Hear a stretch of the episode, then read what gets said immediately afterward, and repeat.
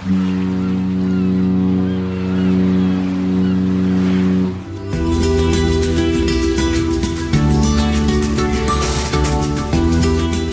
Tricks, der Kreuzfahrt-Podcast. Mit Jerome Brunel in Horb am Neckar und mit Franz Neumeier in München. Servus Franz. Hallo Jerome. Wir hatten ja schon äh, letzte Woche in der Kurzfolge drüber gesprochen, über Flusskreuzfahrten. Wir wollen das heute noch mal ein bisschen intensivieren, weil da gibt es einerseits neue Zahlen und andererseits auch neue Informationen. Und wir wollen einen Anbieter mal genauer beleuchten, nämlich Nico Cruises, die ja früher unter dem Namen Nico Tours ähm, bekannt waren, dann insolvent gegangen sind. Darüber wollen wir alles sprechen. Fangen wir an mal mit Flusskreuzfahrten allgemein in Europa. Ähm, wir konzentrieren uns ja in dem Podcast, muss man ja ganz ehrlich sagen, vor allem auf die Kreuzfahrten auf den Weltmeeren, weil das einfach in Deutschland natürlich auch der größere Markt ist. Aber man muss andererseits sagen, äh, auch der Markt auf den Flusskreuzfahrtschiffen, der boomt inzwischen, ne, Franz? Ähm, ja, also Boom würde ich es nicht nennen, aber er wächst äh, ganz kontinuierlich und man darf es auch nicht übersehen. Also es waren äh, 2015 waren es äh, über 400.000 äh, deutsche Flusskreuzfahrer unterwegs. Also das ist schon eine ganz ganz ordentliche Zahl. Es ist nicht nur eine kleine Nische, sondern 400. Das sind genau 423.635 Meilen. Wie man das so genau zählen kann, weiß ich ehrlich gesagt nicht. Aber es sind also deutlich über 400.000 Leute äh, auf einer Flusskreuzfahrt gewesen im vergangenen Jahr. Und das finde ich schon eine ganz ganz ordentliche Zahl, die man die man nicht einfach so wegfegen kann kann. Da gibt es ganz viele Urlaubsdestinationen oder Urlaubsformen, die da deutlich weniger haben. Aber wenn ich jetzt mal auf den Markt in Europa, also nicht nur in Deutschland, sondern auf Europa schaue, da ist es ja, da kann man schon von einem Boom sprechen. 20,4 äh, Prozent, 1,33 Millionen Passagiere letztes Jahr, 20,4 Prozent Steigerung, das ist doch schon ein, ein Boom. Ja, das ist da absolut, wenn man auf den europäischen Markt schaut. Das kommt aber fast ausschließlich aus den USA. Also dort ist der Markt tatsächlich, die, die Zahl der, der amerikanischen Kreuzfahrtpassagiere ist um fast 43 Prozent in einem Jahr gewachsen. Also das Wachstum kommt tatsächlich, äh, ist, ist importiert, das sind Amerikaner. Woran liegt es, dass ausgerechnet die Amerikaner jetzt plötzlich so intensiv äh, nach Europa kommen? Wobei es sind nicht nur die Amerikaner, es sind ja auch die Kanadier dabei. Äh, warum kommen die jetzt plötzlich nach Europa, um Flusskreuzfahrten zu machen? Ja, so plötzlich ist es an und für sich nicht. Das ist ein Trend, der schon eine Weile anhält. Ähm, viel liegt sicher dran, dass äh, vor allem ein Anbieter Viking River Cruises sehr, sehr intensiv, sehr, sehr aggressive Werbung macht dafür. Ähm, ansonsten weiß ich ehrlich gesagt nicht, warum Amerikaner Flusskreuzfahrten so toll finden. Das ist natürlich eine sehr, nicht nur für Amerikaner, eine sehr bequeme Art und Weise, ähm, ja, sowas wie Städtereisen zu machen. Also ich fahre halt einfach mein schwimmendes Hotel bei mir und kann von einer schönen Stadt am Rhein zur nächsten fahren oder auf der Donau.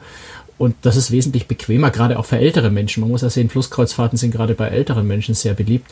Ähm, für die ist natürlich jetzt ein Fahren mit dem Bus von Stadt zu Stadt, in jeder Stadt aussteigen, ein Hotelzimmer beziehen, selbst wenn der Page den Koffer aufs Zimmer trägt, ist relativ beschwerlich. Und auf dem Flusskreuzfahrtschiff habe ich quasi ein All-Inclusive-Paket. Ich fliege nach Europa, werde mit dem Bus äh, zum Hafen gebracht, dort äh, beziehe ich meine Kabine und bleibe da für eine Woche oder auch länger und äh, reise dann von Passau über ähm, irgendwelche schönen Orte in Linz, äh, nach Wien, ähm, Schönbrunn, äh, Budapest, vielleicht noch weiter nach Bukarest bis ins Donaudelta und muss die ganze Zeit meine Koffer nicht ein- und auspacken. Das ist gerade für ältere Menschen was sehr, sehr bequem ist. Und wenn man schaut, wo die Flusskreuzfahrer unterwegs sind, also gerade eben Donau und Rhein, was so die zwei Hauptgebiete sind, wo die meisten Passagiere fahren, das sind gleichzeitig auch die Regionen, wo der Amerikaner, wenn er Deutschland oder, oder Europa Urlaub macht, ohnehin gerne hinfährt. Also Städte wie Heidelberg oder, oder Köln oder, oder nach Amsterdam, solche Orte. Da möchte der amerikanische Tourist ohnehin hin. Und dann ist Flusskreuzfahrten einfach eine sehr, sehr bequeme Art und Weise, das zu tun. Dann bin ich mal gespannt, wann die Chinesen das für sich äh, entdecken, weil die Chinesen sind ja genauso, die möchten auch möglichst viele Städte sehen und das möglichst bequem. Bin mal gespannt, ob es da irgendwann mal äh, auf dem chinesischen Markt einschlägt. Im Moment noch nicht, ne? Nicht, dass ich wüsste, ehrlich gesagt, nee. Also hm. zumindest sicher noch verschwindend gering. Aber das mag, Geschäftsidee. Auch, das mag auch, an, ja gut, das mag natürlich auch an dem, an dem Zeitaufwand liegen, weil ich muss natürlich nach Europa fliegen. Ich, äh, Flusskreuzfahrt unter sieben Tage ist irgendwie so ein bisschen unsinnig, gerade wenn man so weit mhm. fliegt. Also das ist dann auch wieder mehr eine, eine Zeitfrage für, äh, für Asiaten, natürlich für Chinesen. Aber ich bin mir sicher, dass auch das kommen wird, klar, weil Europa, gerade auch Deutschland, ist ja bei Chinesen eigentlich sehr, sehr beliebt als Urlaubsziel. Für die, die sich leisten können und die genug Zeit haben, das zu machen. Du hast es schon mehrfach anklingen lassen. Äh, Flusskreuzfahrten, das ist vor allem etwas für ältere Semester, äh, die auf den Schiffen unterwegs sind, ne? Ja, das ist irgendwie, ähm, natürlich liegt es auch so ein bisschen in der Natur der Sache. Flusskreuzfahrt sind jetzt nicht die großen Partyschiffe, es ist tatsächlich eben mehr ein ruhiges, schwimmendes Hotel, was man als Basis benutzt, um, um Städte anzugucken, um Kultur zu machen. Und das ist was, was tendenziell eher ältere Menschen anspricht. Insofern ist das Publikum auf Flusskreuzfahrtenschiffen im Schnitt äh, immer deutlich älter als auf Hoch, also fast immer deutlich älter als auf Hochseekreuzfahrtschiffen. Aber es gibt da natürlich auch Ausreißer. Wenn man gerade äh, Arosa zum Beispiel anguckt, dann ist es mit ihrer Strategie die letzten Jahre sehr, sehr gut gelungen, den Altersschnitt deutlich zu senken. Und die haben dann auch einfach wirklich mal, ja, Mittelalter, das klingt so äh, bösartig. Also, also einfach wirklich auch mal Passagiere im, im, in den 40ern oder sowas an Bord. Also bei denen ist, glaube ich, der Altersdurchschnitt äh, jedenfalls äh, um, die, um die 50, wenn ich mich recht erinnere. Also doch äh, ein gutes Stück niedriger. Es geht auf dem Fluss und ich finde es persönlich auch eine sehr schöne Art und Weise zu reisen, ganz unabhängig vom Alter wir haben jetzt den Markt von 2015 betrachtet. Lass uns doch mal ein bisschen nach vorne schauen. Glaubst du, dass es so weitergeht, dass die Steigerungsraten sich so halten lassen können, plus über 20 Prozent, oder wird sich das jetzt langsam abflachen? Naja, die, die 20 Prozent hängen ja eben vor allem dran, dass es im Durchschnitt ist. Die Amerikaner wachsen um 40, wir wachsen um 1,9 äh, und die 20 Prozent ist dann so der, der, der, die Mitte dazwischen. Doch, ich glaube, das wird erstmal eine Weile anhalten, weil tatsächlich gerade Viking River Cruises, aber auch andere äh, internationale äh, Flusskreuzfahrtreedereien, die also den amerikanischen, britischen, auch australischen, neuseeländischen Markt, ähm, die haben ja immerhin auch 5,3 Prozent Anteil hier, ähm, durchaus äh, weiter weiter große Zahl neue Schiffe bauen. Das heißt, es wird schon noch eine Weile so anhalten. Und ich denke auch, dass der deutsche Flusskreuzfahrtmarkt weiter wachsen wird, äh, einfach weil es eine attraktive Reiseform ist, die, äh, die immer mehr Leute für sich entdecken. Und wir werden ja gerade über Nico Kruse sprechen. Ähm, die werden sicher auch wieder größer werden. Die sind durch ihre Insolvenz ja ein bisschen zusammengeschrumpft und werden äh, sicher wieder ein hoffentlich halbwegs gesundes Wachstum hinlegen über die nächsten Jahre. Ähm, auch Arosa, auch andere Anbieter wachsen. Wenn man Croisier Europe anschaut, also den großen französischen Flusskreuzfahrtanbieter, der baut ja auch neue Schiffe, auch für neue Destinationen. Die haben gerade zwei äh, Schaufelraddampfer, äh, nicht Dampfer, also Schaufel, Schaufelrad angetriebene Flusskreuzfahrtschiffe gebaut für die Elbe und für, äh, ich glaube, die Seine ähm, oder die Loire, nicht die Seine, für die Loire, ähm, wo einfach sehr, sehr niedrige Wasserstände sind, sodass sie wirklich auch versuchen, auf die Weise neue Fahrgebiete zu erschließen. Also ich glaube, auch für, für Deutsche äh, wird der Markt weiter wachsen. Was ich auch interessant fand, ist ähm, die Verschiebung der Marktanteile der verschiedenen Flüsse. Also zum Beispiel hat der Rhein äh, deutlich mehr Passagiere bekommen, während äh, die Zahlen auf der Elbe und auf der Donau und auch auf den französischen Flüssen leicht zurückgegangen ist. Äh, der Rhein scheint sich also äh, in Richtung zu bewegen, die eine andere ist als die anderen Flüsse. Woran liegt denn das? Naja, das ist in der Flusskreuzfahrt äh, schwankt es von Jahr zu Jahr sehr, sehr stark, weil äh, gerade jetzt 2015 war so ein Jahr, wo tatsächlich sehr, sehr viel Niedrigwasser Wasser war. Das heißt, es waren wirklich Flüsse, auf denen man zeitweise äh, wirklich über Wochen hinweg eigentlich überhaupt nicht fahren konnte. Und dann verlagert sich das natürlich. Also ich sage mal, wenn, wenn ich als Amerikaner äh, eine Reise nach Europa gebucht habe, ähm, die Flüge da sind, dann äh, bucht man möglicherweise einfach auf, auf einen anderen Fluss um äh, wo die Schiffe noch fahren können. Also da hat sich ganz viel Geschäft einfach verlagert dorthin, wo genug Wasser war, um tatsächlich zu fahren. Ich bin mir auch sicher, dass der, der Zuwachs, das sind jetzt von 30,4 auf 38,2 Prozent, was der Rhein mit seinen Nebenflüssen zugelegt hat äh, 2015, dass sich das 2016, wenn die Wasserstände sich da anders verhalten, auch wieder zurückverlagern. Also das ist kein, kein echter Trend, wo man jetzt sagen kann, die Leute wollen plötzlich nur noch auf dem Rhein fahren. Der Rhein ist immer schon ein sehr, sehr starkes Fahrgebiet gewesen, ähm, zusammen mit der Donau, die beiden mit weitem Abstand wichtigsten. Ähm, aber das ist so ein bisschen eine, eine, von Jahr zu Jahr Verschiebung. Wo sich natürlich auch viel verändert, äh, ist äh, die Tatsache, dass der Nil inzwischen ja fast bedeutungslos geworden ist. Und Nil ist ja eigentlich so die Flusskreuzfahrt schlechthin, von dem jeder mal träumt. Und durch die schwierige politische Lage äh, in Ägypten fährt dort kaum mehr jemand hin. Äh, das war auch so ein bisschen äh, immer das, also das Einsteigergebiet. Also ganz viele Leute, die das erste Mal auf Flusskreuzfahrt gegangen sind, haben weniger über Flusskreuzfahrt nachgedacht, sondern sie wollten einfach Ägypten, Pyramiden, die Kultur äh, dort erleben und haben entschieden, dass die Flusskreuzfahrt für sie der bequemste Weg ist, das zu tun. Und nachdem das natürlich völlig weggefallen oder fast völlig weggefallen ist, kaum mehr eine Reederei dort wirklich in nennenswerten Umfängen äh, Flusskreuzfahrten veranstaltet, äh, verlagert sich natürlich auch sehr viel äh, in andere Fahrgebiete. Es fällt zum Teil das Geschäft weg, zum Teil verlagert sich es einfach auch woanders hin. Und das kann sich natürlich auch wieder ändern. Das sieht im Moment nicht danach aus, aber das kann sich natürlich deutlich verändern. Oder man verlagert ein bisschen was in Fern, äh, Fernreisegebiete, also wenn man sowas über Myanmar nachdenkt äh, oder auch äh, auf den Mekong River wo mehr Flusskreuzfahrten stattfinden äh, oder auch China am Yangtze, da kann man natürlich auch ein bisschen Geschäft hin verlagern. Da bewegt sich jetzt nicht die große Masse hin, ne, weil natürlich sind Fernreiseziele immer, ähm, immer eher Nische, sind eher kleine Prozentzahlen.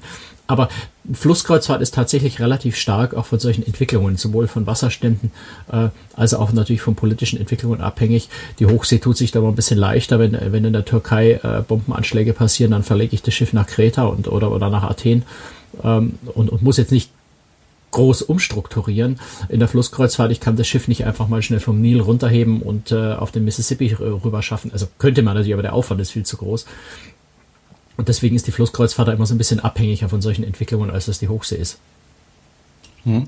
Lass uns mal über Nico Cruises sprechen. Nico Cruises ähm, ist ja der Nachfolger von äh, Nico Tours und als sie damals pleite gegangen sind oder insolvent gegangen sind, ähm, habe ich gedacht, ach Mensch, schade, weil die nämlich in Stuttgart sitzen. Ich dachte, naja, die einzige Reederei, die bei mir in der Nähe ist, die geht äh, jetzt äh, den Bach runter. Schade, aber äh, Nico Cruises hat einen Investor gefunden und Nico Cruises ist wieder auf die Beine gekommen. Ähm, vielleicht sagst du mal ein bisschen was dazu, Franz. Ähm, ja, also ich habe ja, ich habe ja auf der ITB habe ich mich mit Guido Laukamp äh, auch getroffen, unterhalten. Das ist der Geschäftsführer von von der neuen äh, Nico Cruises. Und ähm, ich habe mir das von ihm äh, erstmal im, im Detail erklären lassen, weil dieser Übergang ist ja so ein bisschen äh, kompliziert. Also es war, gab erst Nico Tours ähm, früher, dann hat sich Nico Tours vor nicht allzu langer Zeit äh, ein neues Markenimage gegeben, ein schön einheitliches rot-blaues Logo. Ähm, ist das rot-blau? Ja, genau, rot-blau äh, also rot im Überwiegenden und dann noch so blauer Streifen dazu, war, waren ja vorher eher so orangefarben und haben sich auch in Nico Cruises umbenannt. Das hat nicht wahnsinnig lange gehalten. Also kurz danach kam die Insolvenz tatsächlich im letzten Jahr, äh, etwa Mitte letzten oder Frühjahr letzten Jahres, also 2015. Und dann äh, war eben unklar, was passiert dann eigentlich. Jetzt gibt es die Nico Cruises GmbH und äh, ich habe Gödola kommt da einfach mal gefragt, wie die juristischen Verhältnisse da jetzt sind. Ist das dieselbe Firma, die die Pleite hinter sich gelassen hat, wie sich das genau verhält? Wir sind einfach eine komplett neue Firma, gegründet im, äh, im äh, Juli 2015 ähm, mit dem Gesellschafter Herrn Ferreira bzw. der Firma Mystic Invest. Wir haben also insofern mit den Altgesellschaftern überhaupt nichts zu tun. Wir haben auch von denen nichts gekauft, sondern vom Insolvenzverwalter der alten Nico Cruises GmbH haben wir die Marke Nico Cruises gekauft. Und natürlich formiert man durch sowas einen, äh, Arbeit, also einen arbeitsrechtlichen Betriebsübergang. Natürlich haben wir große Teile der Belegschaft übernommen. Äh, das haben wir auch sehr gerne getan, denn es ist ein sehr kompetentes Team. Aber was äh, was, was der Firma wichtig war, ist, dass die meisten Arbeitsplätze, die es vorher schon gab, auch äh, übernommen worden sind, ne? Ja, also ich meine, äh, Nico Großes hatte ja ein sehr, sehr gutes Team, äh, sehr gute Leute, die wussten, wie das Geschäft funktioniert. Äh, das waren einfach wirtschaftliche Probleme, die, die die Insolvenz ausgelöst haben. Es war nicht so, dass das Geschäft als solche schlecht war, dass die Schiffe, Schiffe als solche schlecht waren. Es ist nur einfach vielleicht, ich kann es jetzt auch schwer beurteilen von außen natürlich, aber irgendwie in die falsche Richtung gesteuert worden. Aber grundsätzlich ist das Geschäft ja in Ordnung. Ähm, deswegen kann so eine Insolvenz, das ist dann einfach ein, juristischer Ablauf, der da stattfindet. Wenn Unternehmen nicht mehr zahlungsfähig ist dann muss es natürlich juristisch irgendwie schließen, ja, weil wenn man nicht mehr zahlen kann, kann man nicht mehr weitermachen. Und äh, dann ist es so, so ein juristische, äh, juristischer Ablauf, der dann äh, kommt. Dann kommt ein Insolvenzverwalter, der also quasi die Geschäftsführung dieses Unternehmens übernimmt und einfach mal guckt, was kann man damit machen. Ist noch Substanz da? Ähm, der muss natürlich sehen, dass er die Schulden äh, des Unternehmens so weit wie möglich begleicht und er sucht nach Möglichkeiten, das Unternehmen vielleicht irgendwie fortzuführen. Und in dem Fall hat der unser Insolvenzverwalter eben einen Investor in Portugal gefunden. Das ist äh, Mystic Invest, die selber übrigens auch schon sehr, sehr lange äh, in der Flusskreuzfahrt auch in, in Portugal aktiv sind. Also das ist im, äh, schon äh, ziemlich Glück eigentlich, dass er den Investor gefunden hat, die sich nämlich mit dem Geschäft auch auskennen. Das ist nicht so so ein Heuschrecken-Investor, der einfach sagt, ich habe Geld, ich habe keine Ahnung von dem Geschäft, aber ich pump's da mal rein und hoffe, dass ich da eine hohe Verzinsung kriege, äh, sondern das ist ein Investor, der, der das Geschäft auch wirklich kennt, was sicher ein großer Vorteil ist bei sowas. Und der Investor hat ein neues Unternehmen gegründet, ne, die Nico Cruises GmbH, die neue. Ähm, und dieses Unternehmen hat dann quasi Bestandteile dieses insolventen Unternehmens gekauft. Die Marke, äh, Schiffe, so im Wesentlichen sind ja ohnehin gechartert und gehören nicht dem Unternehmen. Also diese Charterverträge übernommen und hat natürlich gesagt, wir haben ja ein eingespieltes äh, Team bei der alten Nico Großes. Die Leute können wir selbstverständlich in dem neuen Unternehmen auch beschäftigen. Ähm, und dann äh, belässt man quasi die Schulden bei dem alten Unternehmen und startet ein komplett neues Unternehmen, mit dem man unbelastet äh, loslegen kann. Und gleichzeitig kann der Insolvenzverwalter mit dem Erlös aus diesen Verkäufen, also die neue Nico Großes zahlt dann dem Insolvenzverwalter etwas über die Dinge, die er äh, die es da kauft. Mit diesem Erlös kann dann der Insolvenzverwalter wiederum zumindest zum Teil äh, eben die Schulden des alten Unternehmens bezahlen. Was dann an Schulden noch übrig bleibt, äh, ja, bleibt übrig und da bleiben die Schuldner dann letztendlich auch drauf sitzen. Aber auf die Art und Weise kannst du eben ein Unternehmen komplett neu starten, unbelastet, ähm, weil wenn du, wenn du die Schulden übernehmen müsstest, dann wärst du ja quasi auf der Stelle sofort wieder pleite. Das ist also so, so ein Insolvenzverfahren, ist immer so ein bisschen komisch, aber man kann am Ende dann auch sagen, ja, und die armen Schuldner, die jetzt auf ihren Schulden sitzen bleiben, die haben Pech gehabt, das ist so. Äh, würde man das Unternehmen nicht fortführen, äh, würden sie auf noch viel mehr äh, Schulden sitzen bleiben. Das ist immer so ein bisschen das, an was man da denken muss, glaube ich, in dem Zusammenhang.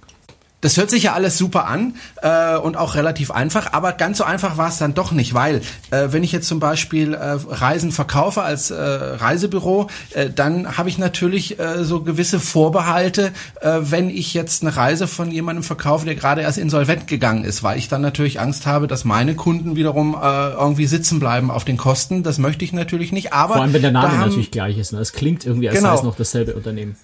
Richtig. Äh, aber da hat sich äh, Nico Cruises was ganz Interessantes ausgedacht. Möglichst Taten sprechen lassen, anstatt nur Worten. Also die eine gute Tat, die wir, glaube ich, der ganzen Branche getan haben, ist die Provisionsversicherung und der Provisionssicherungsschein. Vielleicht haben Sie es ein bisschen verfolgt. Anfänglich war es ein Fonds, den wir selbst aufgestellt haben. Ähm, wir sind jetzt durch eine Versicherungslösung in der Lage, noch umfangreicher abzusichern. Also nach unseren Berechnungen ist jegliche Provision der Reisebüros abgesichert. Mehr an Vertrauen kann man, glaube ich, oder an nachhaltiger wirtschaftlicher Absicherung kann man, glaube ich, nicht schaffen für seine Agenturen. Darüber hinaus äh, schaffen wir einfach ein gutes Produkt und eine gute Unterstützung. Und wie Sie gesehen haben, wir haben mit allen namhaften Ketten und Kooperationen wieder Abschlüsse tätigen können. Das ist Ausdruck des Vertrauens in den neuen Gesellschafter und das neue Management und das freut mich. Das sind vielleicht zwei Sachen, die man kurz erklären muss. Äh, das eine mit den Provisionen. Also wenn, wenn ich in ein Reisebüro gehe und eine Reise buche, dann verdient das Reisebüro daran, dass es von dem Veranstalter der Reise eine Provision bekommt. Also 8%, 10%, 12% des Reisepreises, irgendwo so in dem, den Größenordnungen bewegt sich das. Ähm, jetzt, wenn ich also ins Reisebüro gehe, ich buche eine Reise, in vier Monaten und in der Zwischenzeit äh, geht das Unternehmen dann äh, in die Insolvenz, dann hätte das Reisebüro ja quasi mich beraten, hätte die Leistung gemacht und so weiter, weil das Unternehmen insolvent ist, wird es dann aber seine Provision, also seine Bezahlung, sein Geld nicht kriegen. Ähm, deswegen ist es so wichtig, dass die Reisebüros äh, Vertrauen in ein Unternehmen haben und so eine Versicherung äh, stellt natürlich einfach sicher, sie kriegen ihr, ihr Geld, ihre Beratungsprovision auf jeden Fall, egal was passiert. Und das, das war, glaube ich, ein ziemlich schlauer Schachzug äh, von Nico Großes hier, äh, das einzuführen, weil es dann einfach keine Gründe für Reisebüro mehr gab, zu sagen, ich vertraue dem Unternehmen. Es kann eigentlich egal sein, ob ich dem Unternehmen vertraue oder nicht. Ich kriege auf jeden Fall meine Provision, wenn ich Reisen auf den Schiffen verkaufe. Und ich glaube, das hat Nico Großes tatsächlich einen sehr, sehr schnellen, sehr, sehr guten Neustart gebracht und hat vor allem eben auch geschafft, dass das, was in Deutschland ganz, ganz wichtig ist, dass du in den Katalogen der großen Veranstalter vorkommst, äh, dass eben sowas wie der Tour oder solche Unternehmen, dass die dich mitverkaufen in ihren Reisebüros, dass die das Vertrauen zu dir haben und das eben auch tatsächlich tun, weil dir das ganz schnell viele neue Kunden wieder auf deine Schiffe bringt. Und das ist Nico Großes tatsächlich erstaunlich gut gelungen. Hm.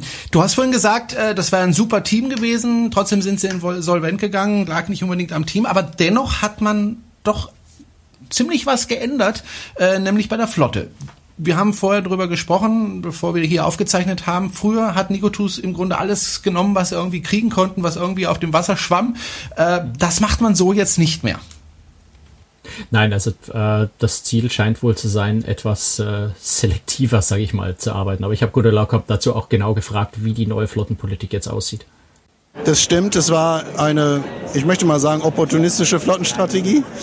Ähm, wir haben eine eher langfristig, kontinuierlich ausgerichtete Flottenstrategie. Wir setzen im Grunde auf zwei Schiffstypen.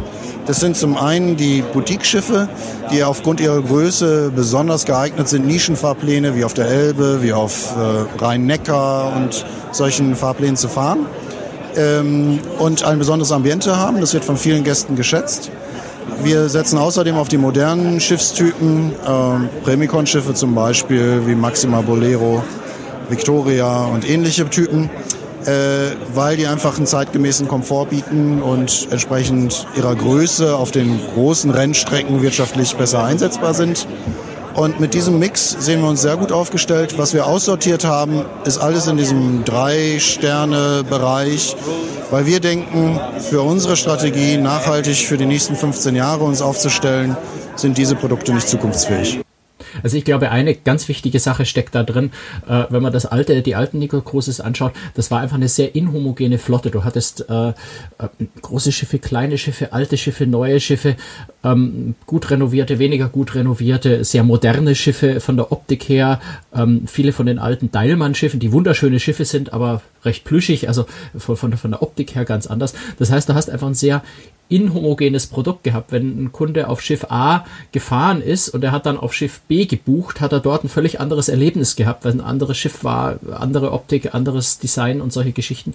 Ähm, und das ist, glaube ich, das äh, ein ganz wesentliches Ziel von Nico Großes, was sie jetzt geändert haben und was die neue Strategie ist, äh, ein sehr, sehr einheitliches Erlebnis zu machen, dass ich einfach, wenn ich mal auf dem Rhein fahre und dann mal äh, auf dem Mekong äh, mal zwei Extreme nimmt oder mal auf der Seine oder, oder auf der äh, Rhone äh, Saun, dass ich dort einfach ähm, Nico Großes auch wiedererkenne, dass das vom, vom Essen, von der Qualität, von der Service, äh, von sowas wie was sie zum Beispiel machen auf Landausflügen, dass ich dort einfach immer ähm, Funkkopfhörer habe, äh, wo ich den, den Guide hören kann, dass all solche Dinge einfach einheitlich überall sind.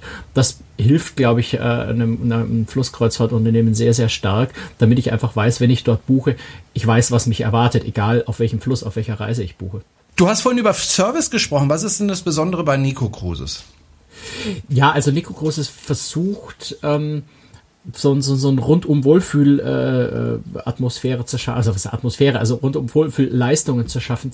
Äh, eine, ein Beispiel dafür, dass das, glaube ich, ganz gut zeigt, ähm, und es geht ja eben wirklich darum, eher ein älteres Publikum äh, möglichst bequem zum Reisen zu bringen. Äh, was ich sehr schön finde, ist, was Nico Großes macht, ist eine äh, sogenannte Haustürabholung. Also bei Reisen auf der Donau und auf der Rhone-Saun, also in, in Südfrankreich, ähm, gibt's den, äh, gibt's den Service, dass du tatsächlich bei dir zu Hause an der Tür abgeholt wirst mit deinem gesamten Gepäck, äh, das Gepäck also auch nicht groß tragen musst. Ähm, du fährst dann also mit dem Taxi zum Bus oder zur Bahn, wirst dann am Zielort abgeholt, der Koffer wird übernommen, auf Schiff gebracht. Ähm, also das ist, das sind so Sachen, die natürlich sehr, sehr bequem sind, die sehr, sehr angenehm sind, weil du gerade, wenn du vielleicht ein bisschen äh, nicht, nicht mehr ganz so gut zu Fuß bist oder sowas, ähm, ganz angenehm, ohne jetzt dir Sorgen machen zu müssen, wie kriege ich jetzt die Koffer eigentlich in die Bahn rein und wie komme ich dann vom Bahnhof in Passau äh, zum, äh, zum Schiffsanleger, weil ja doch äh, ein paar Meter dazwischen sind das ist so die Art und Weise, wie versucht Nico Großes die Reisen einfach sehr, sehr angenehm zu machen. Und ich glaube, das hat schon, hat schon was für sich, wenn man äh, sich darauf verlassen kann, dass das sehr bequem alles abläuft. Hm. Wenn ich äh, mit Nico Cruises äh, unterwegs bin, wo kann ich da hin? Also was sind die Fahrgebiete? Ja, also wir haben äh, vielleicht das vorher noch gar nicht erwähnt, Nico ist ja relativ groß. Also die waren äh, vor ihrer Insolvenz, ich glaube zur Hochzeiten 2012 hatten die ungefähr 80.000 Passagiere. Wenn man schaut, deutscher Markt äh, heute jetzt 400.000, also das waren 20 Prozent des deutschen Marktes. Äh, die haben schon äh, eine, eine ziemlich große Vielfalt auch heute wieder, auch wenn äh, ein bisschen reduziert ist. Ähm, haben ja auch vor, äh, wieder äh, moderat zu wachsen mit zusätzlichen Schiffen. Haben da auch schon angefangen. Zwei neue Schiffe in Frankreich sind schon dazugekommen dieses Jahr. Ähm, und Nico Großes bietet tatsächlich tatsächlich fast die komplette Palette an. Also ich kann natürlich Donau Rhein in Deutschland, auch die Elbe, was ich persönlich ein wunderschönes Fahrgebiet finde. Die Elbe ist äh, zwar immer so ein bisschen schwierig, weil die Elbe ja in Deutschland nicht reguliert ist. Die, die Schleusen sind in Tschechien. Ähm, wenn wenig Wasser fließt, dann machen die Tschechen äh, die Schleusen in der Regel zu und dann haben wir in Deutschland ganz wenig Wasser auf der Elbe. Da kann es also schon mal abenteuerlich werden, dass einfach äh, ja vielleicht auch mal ein Schiff tatsächlich nicht fährt. Ähm, oder umgekehrt Hochwasser ist. Ich bin mal mit Hochwasser auf der Elbe gefahren. Kann ganz wunderschön sein, wenn alles überschwemmt ist. Das sieht dann mehr wie eine Seenlandschaft aus. Also persönlich Elbe absolutes Lieblingsfahrgebiet von mir. Ähm, dann sind sie in Frankreich auf der, äh, auf der Rhone, äh, also eher also Rhone und Saône eher im Süden bis Südfrankreich runter von Lyon aus. Ähm, auf der Seine, wo man also wirklich äh, von, von Paris bis zum äh, Atlantik fahren kann. Ähm, aber klassisch auch Nilkreuzfahrt, da ist, haben wir vorhin schon gesagt, ganz, ganz wenig äh, los inzwischen, aber man kann tatsächlich noch fahren, wenn man möchte, wenn man sich traut. Ähm, und auch ganz exotische Sachen in Asien, nämlich äh, Yangtze, haben wir vorhin auch schon angesprochen, in China, ähm, den Irrawaddy, äh, also Myanmar, äh, noch so eins, vielleicht so, so, ein absoluter Geheimtipp noch. Myanmar öffnet sich äh, gerade etwas äh, dem Westen, dem Tourismus. Ähm, da habe ich äh, jetzt auch hier auf der Reisemesse in München habe ich mich relativ ausführlich äh, mit jemand von Nico äh, Großes auch unterhalten. Der sagt, Irrawaddy am besten jetzt machen. Da kann man Myanmar noch äh, in der Ursprünglichkeit erleben, äh, wie es äh, so ein bisschen äh, ja, rückständig romantisch noch ist, äh, weil sich das wohl recht schnell verändern wird. Vielleicht so ein bisschen ähnlich wie Kuba gerade. Äh, und auch im Mekong äh, fahren sie. Also das vielleicht so, wenn man, wenn man was ganz exotisch und in Asien möchte, selbst da kann man also tatsächlich Flusskreuzfahrt machen. Jetzt muss man natürlich auch dazu sagen, Nico Cruises sind nicht die einzigen, die diese Fahrziele anbieten, aber Nico gehört schon zu den Anbietern, die so ziemlich das umfassendste Programm haben. Äh, ein paar andere haben das auch, aber äh, also zum Beispiel Phoenix oder wenn wir Corsi Europe äh, erwähnen, die haben solche Dinge auch im Angebot. Ähm, aber wie gesagt, bei Nico ähm, ziemlich gutes Angebot weltweit eigentlich, was man so auf Flüssen machen kann. Nico Cruises kommt wieder auf die Beine, das freut uns und ähm, ja, wir sind gespannt, wie die Firma sich weiterentwickelt. Das war der 136. Podcast und wenn Sie uns unterstützen möchten, dann können Sie das gerne tun, zum Beispiel durch einen kleinen Dauerauftrag. Ein Euro jeden Monat einfach als Dauerauftrag programmieren, das geht ganz schnell, tut nicht weh und uns hilft es weiter, diese 12 Euro im Jahr und äh, ja, damit können wir dann die Serverkosten und so weiter begleichen. Darüber freuen wir uns, wenn Sie uns unterstützen. Äh, die Kontonummer finden Sie auf unserer Website auf www.cruestricks.de. So, habe ich irgendwas vergessen, Franz? Glaube nicht, ne? Ich glaube, alles gut so. Alles gut so und deinen Namen habe ich auch richtig gesagt. Ähm, neuer Rekord, glaube ich, zweimal hintereinander. Das kann ja nur gut weitergehen. Das war's von uns. Wir hören uns in ein oder zwei Wochen wieder. Bis dahin, äh, ja, eine schöne Zeit. Tschüss. Ja, tschüss, Servus.